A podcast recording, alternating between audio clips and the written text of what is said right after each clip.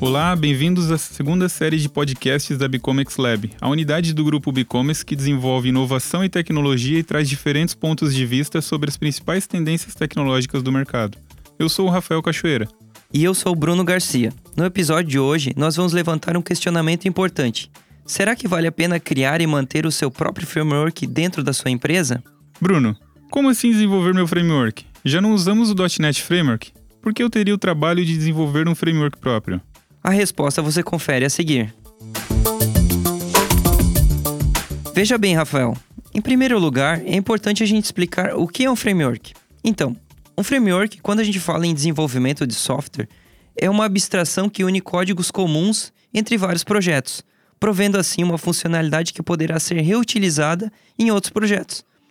Na prática, um framework é composto por componentes prontos para uso que aumentam a produtividade do desenvolvedor visto que os componentes podem ser reaproveitados, não havendo a necessidade de desenvolver novamente as funcionalidades a cada novo projeto. Ou seja, para a maioria das necessidades não funcionais das aplicações estará tudo pronto, testado e documentado. E daí é só o desenvolvedor pegar e usar o que já está pronto. Isso mesmo, Bruno. Só que com tantas opções de frameworks prontos e consolidados no mercado, vale a pena desenvolver meu próprio framework na empresa?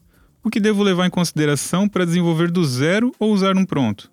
É, na minha opinião, não existe uma fórmula X ou Y, Rafael.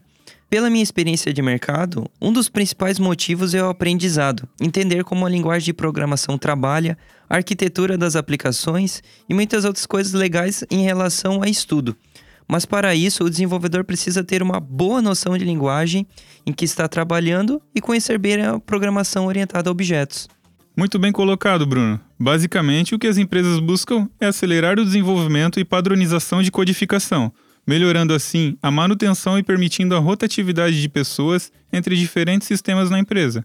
Essas motivações também refletem economicamente. Verdade, Rafael.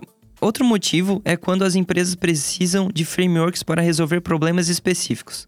Em casos assim, é importante avaliar caso a caso, pois desenvolvimento pode ser complexo e caro.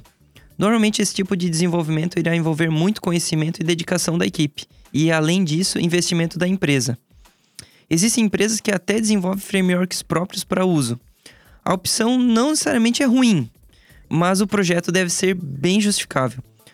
O importante dessa questão é construir, manter e utilizar um framework próprio deve ser muito bem pensado.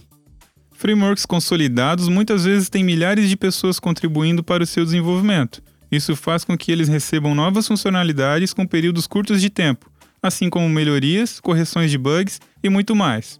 Certo, mas o que as empresas devem levar em consideração na escolha de um framework? Vamos lá. Necessidade. Primeiro, temos que avaliar se precisamos de um framework. Por exemplo, se minha aplicação for uma aplicação somente com relatórios analíticos, não faz sentido adotar um framework com ORM para acesso a dados, microservices, Docker, etc. O que eu vou precisar são diferentes formas de visualizar a informação.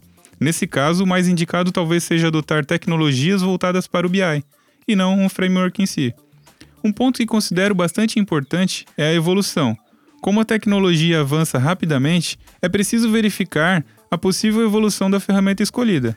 Temos muito casos de empresas que acabaram estagnando por conta de uma tecnologia que teve seu suporte ou evolução encerrado, como exemplos, o Java Flex, que parou no tempo por conta da descontinuidade do Adobe Flash Player nos navegadores.